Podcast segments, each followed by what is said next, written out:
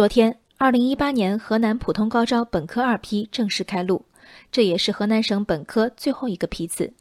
今年河南省高招之所以备受瞩目，源于河南省招办不久前的一番表态。对于在二零一八年普通高招录取中不履行志愿约定的失信考生，明年高考志愿填报数量将受限。在实行平行志愿的各批次，仅允许其填报志愿的学校数不超过两个。考生失信事实将记入其个人诚信档案，在普通高招录取中向高校提供，作为对考生品德衡量的依据。高校可以拒绝录取失信考生。为此，许多考生和家长表示，今年填报志愿更加慎重了。一边是草率填报志愿被录取后又轻易放弃的考生，另一边是求贤若渴却望眼欲穿、等不到该来的人的高校。这是河南省招办为我们描绘的画面。高校招录中，校方果真是弱势的一方吗？事实上，哪怕是在实行平行志愿录取的河南省。依照分数优先、遵循志愿的原则投档，仍不可能完全规避填报志愿的风险。许多考生不得不选择服从调剂，以避免自己在集中的投档和录取中成为漏网之鱼。这个服从调剂是在现有制度下将风险最小化的理智之举，远远谈不上对学校的一诺千金。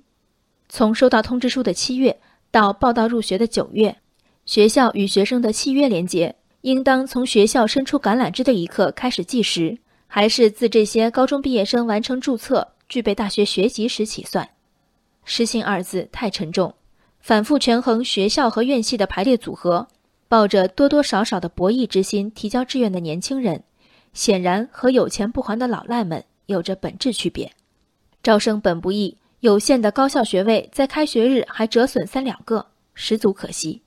借此契机，给孩子们普及契约精神，善莫大焉。问题是，一如当年严厉处罚闯黄灯的荒谬，将一个举动的不妥上升至违约，并为之量身打造深远的后果，足以透露，在齐齐整整的招生强迫症面前，我们的一些招生工作负责人，将考生人生规划的实现摆在了何其靠后的位置。国家中长期教育改革和发展规划纲要要求，要探索招生与考试相对分离的办法，学校依法自主招生，学生多次选择，逐步形成分类考试、综合评价、多元录取的考试招生制度。考生申请多所学校，收到多张录取通知书后再行选择。教育改革的这一愿景要实现还需时日，但蓝图在前，为消灭录取不报到而堵死孩子后路。与纲要背道而驰，该是教育者所为吗？录取通知书不是一种荣誉，它仅仅是一种可能性。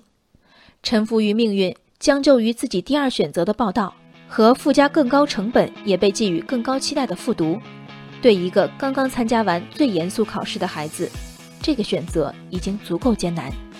理性的大人们，请不要雪上加霜。人生海海，见微知著。我是静文，往期静观音频，请下载中国广播 APP 或搜索微信公众号“为我含情”。